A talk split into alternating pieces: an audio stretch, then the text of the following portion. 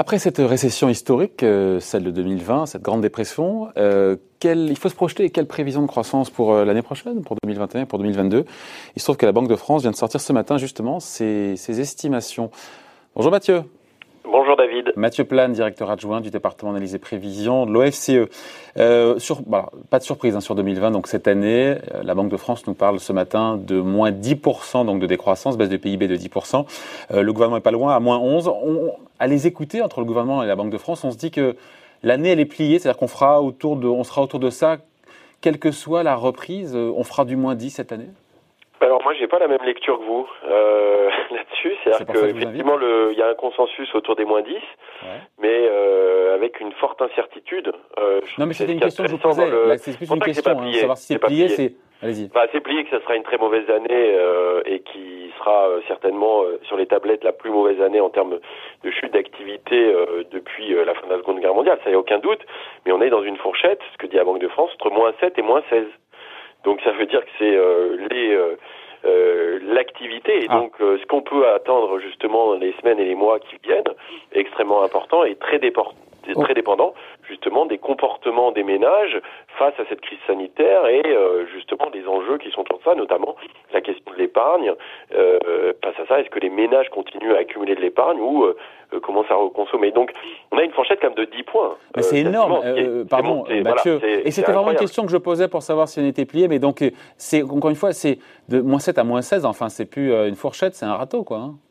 Voilà, donc c'est des, oui, oui, c'est, enfin, on n'a même pas d'instrument hein, à ce niveau-là, euh, euh, mais on est sur quelque chose. Voilà, je vous rappelle juste que dans des scénarios d'habitude de prévision, on est quand même à la mi-année, hein, donc c'est pour cette année, donc euh, on a quand même déjà des, censé avoir des éléments. On a une fourchette de 9 points. D'habitude, c'est sur, on, se base sur des dixièmes de points. Euh, donc euh, voilà ce qui entoure ce scénario et ce qui est intéressant à la Banque de France, c'est qu'ils ont fait des scénarios alternatifs où on voit que soit on a une reprise qui pourrait être avec Imaginons, dans le meilleur des mondes, euh, finalement, euh, l'épidémie extrêmement euh, contenue euh, et les ménages reprennent confiance et désépargnent en fait, hein, c'est-à-dire l'épargne accumulée, finalement cette épargne forcée est vite respectée dans l'économie et donc on voit que les pertes seraient extrêmement limitées. On reviendrait euh, même à un niveau d'activité à la fin de l'année qui serait équivalent à ce qu'il n'y avait pas eu de crise. Mais on ferait du moins 7. Sur l'année, on ferait moins 7. On ferait du moins 7, mais on récupère après sur le potentiel, c'est-à-dire qu'en 2021, 2022, on aurait à nouveau un scénario de croissance qui ferait qu'on aurait eu un creux, c'est la vraie reprise en V. Et puis, il y a le scénario euh, alternatif du moins 16 avec des pertes définitives. Donc, moins 16 sur l'année 2020. Euh, et euh, ce que dit la Banque de France, Banque de France, pardon, c'est qu'à la fin 2022, on aurait une perte potentielle qui serait de plus de 10 points de PIB. Donc ça, c'est colossal.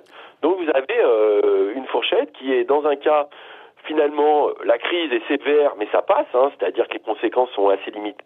Et puis, dans l'autre cas, c'est euh, des conséquences qui sont dramatiques, dramatiques sur euh, tous les secteurs, c'est-à-dire les, tout dépendra... les faillites, le chômage structurel, euh, la dette, bien sûr. Enfin bon, on a quelque chose.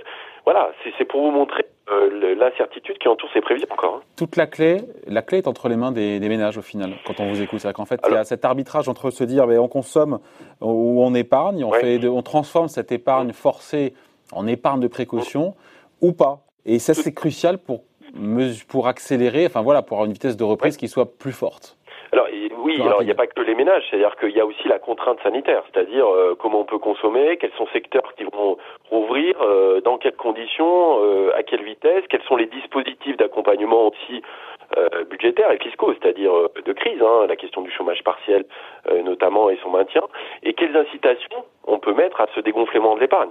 C'est-à-dire, est-ce qu'il faut jouer sur des incitations fiscales, comme ce que font les Allemands, c'est-à-dire euh, une baisse de TVA temporaire Trois points.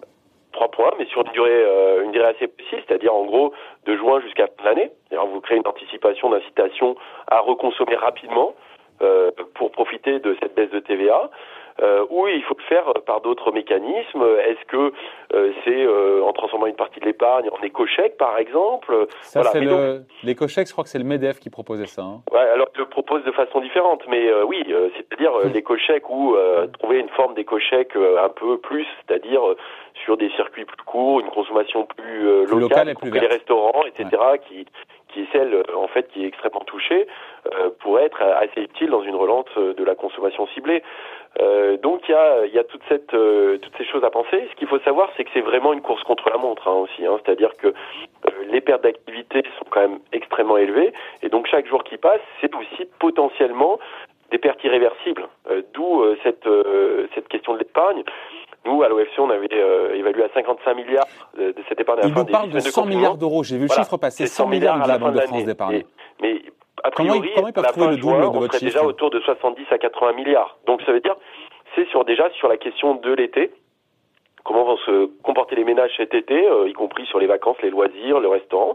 Euh, et puis, euh, et puis à la rentrée, euh, rentrée de l'automne, qui va être extrêmement décisive parce que c'est vrai que la crainte sur une éventuelle seconde vague de l'épidémie serait plutôt sur l'automne et comment les entreprises vont s'adapter à tout ça et est-ce qu'on passe dans un mécanisme de second tour, c'est-à-dire avec des risques de licenciement élevés, euh, de faillite, parce que les pertes d'exploitation sont importantes pour les entreprises.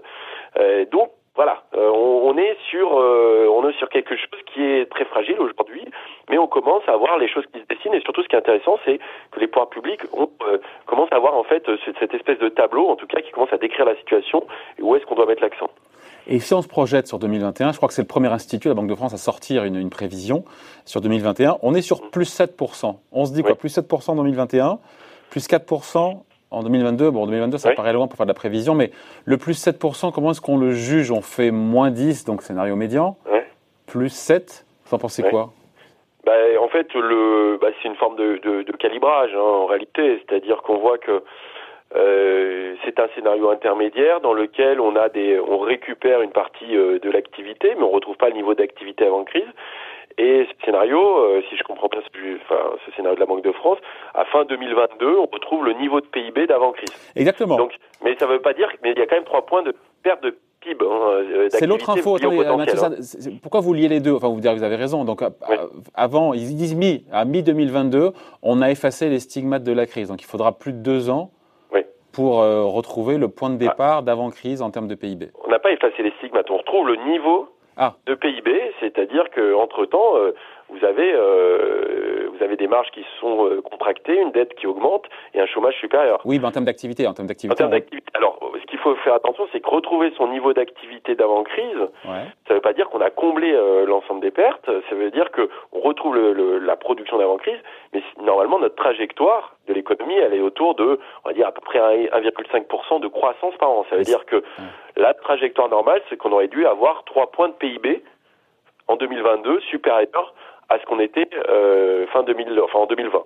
Donc ça veut dire que revenir au niveau de PIB en 2022, c'est en gros on a, on a essuyé quand même trois trois points de perte de PIB potentiel. C'est qu'on parle de l'output gap ou le potentiel. Donc ça veut dire c'est pas voilà, c'est euh, on retrouve pas la situation normale quand même. Oui, et puis entre temps on aura une corde de chômeurs en plus. Et d'ailleurs il y a un chiffre aussi ah là-dessus. Euh, euh, le point du chômage sera en 2021, nous dit la Banque de France, avec 11,5 de tout à fait. C'est-à-dire qu'on voit qu'on arrive à 11,5 de chômage à ce moment-là.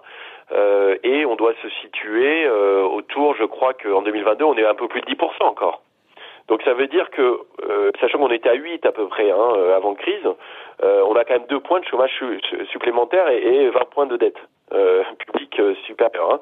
Donc c'est pour ça que les stigmates de la crise ne sont pas effacés. Si on retrouve le niveau approprié de production, mais on, ne retrouve pas le niveau potentiel de production premièrement, et on a deux points de chômage supplémentaires et 20 points de dette publique en plus. Donc ça reste quand même colossal, même dans le dans le scénario qu'on va dire intermédiaire. Ouais. Après, juste, je reviens juste sur le, on retourne sur 2000, euh, sur 2020. Sur le troisième trimestre, la Banque de France parle de reprise progressive. Euh, ça donne pas le sentiment qu'on a une reprise en V quand on entend le mot progressif. Après, c'est peut-être la réalité aussi. Hein. Ah, c'est une reprise euh, prudente, euh, c'est-à-dire qu'on voit effectivement, d'abord, la Banque de France n'inscrit pas sur les trimestres à venir une baisse euh, sensible de l'épargne. C'est-à-dire qu'on retrouve des niveaux d'épargne qui sont plus proches de ce qu'on connaissait, mais on repasse pas en dessous. C'est-à-dire que l'épargne accumulée euh, ne sert pas à soutenir la consommation. Donc ça, c'est le premier point. Donc on regarde un comportement prudent des ménages. On a quand même cette incertitude euh, liée à la crise sanitaire et à l'organisation des entreprises. Il y a les pertes d'activité, d'exploitation des entreprises euh, qui restent importantes. Donc il y a une prudence dans la consommation des ménages, même si elle repart. Et puis, du côté de l'offre, on a quand même une forme de travail empêché qui peut euh, exister encore, notamment avec les personnes fragiles. Euh, ce qui est quand même une source aussi d'inquiétude hein, aujourd'hui, c'est-à-dire de dire bah, des personnes qui peuvent pas télétravailler mais qui sont fragiles ne pourraient pas retourner en activité. Donc ça, il faut en tenir compte. On essaie de travailler là-dessus à l'OFCE.